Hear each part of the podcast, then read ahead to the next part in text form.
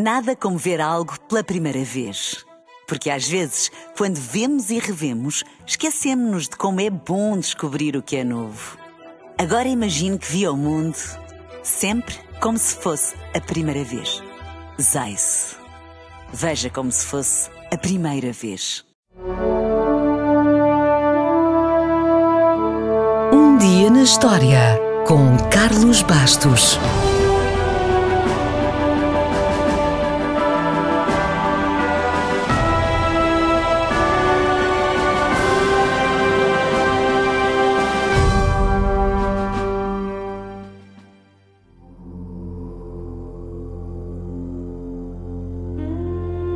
A 17 de dezembro de 1790, a Pedra do Sol, a pedra do calendário asteca, foi descoberta na cidade do México. A pedra tinha sido enterrada numa das principais praças depois dos conquistadores espanhóis terem entrado na cidade 200 anos antes. Apesar da importância do achado, o calendário asteca não é, nem de longe nem de perto, tão famoso como o seu primo, o calendário maia. O tal que dizia que o mundo ia terminar a 21 de dezembro de 2012 Lembra-se?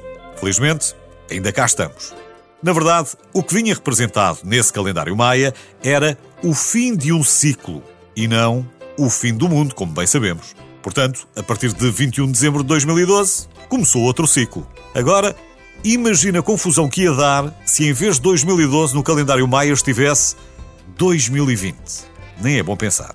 Hoje, todos sabemos que quando os europeus chegaram ao Novo Mundo, essas terras eram habitadas. E eram habitadas por sociedades complexas. Sociedades com grandes conhecimentos de arquitetura, astronomia e de matemática. As três civilizações mais importantes eram a Maia, a Azteca e a Inca.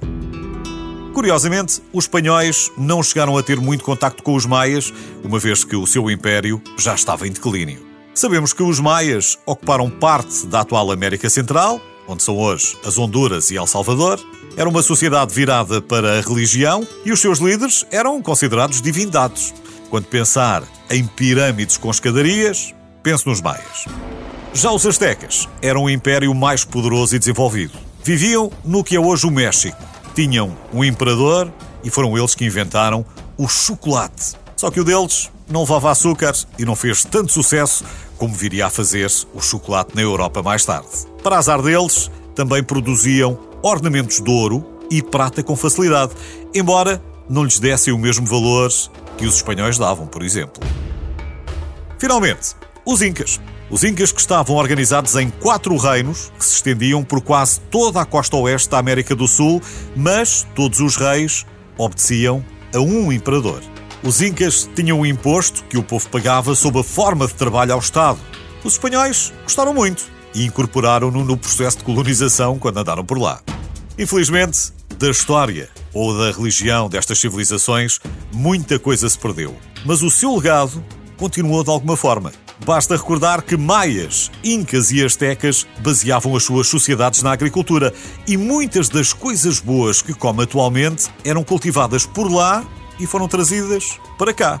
O milho, o feijão, pimento, cacau ou as batatas, por exemplo. Sem esquecer também o algodão e o tabaco.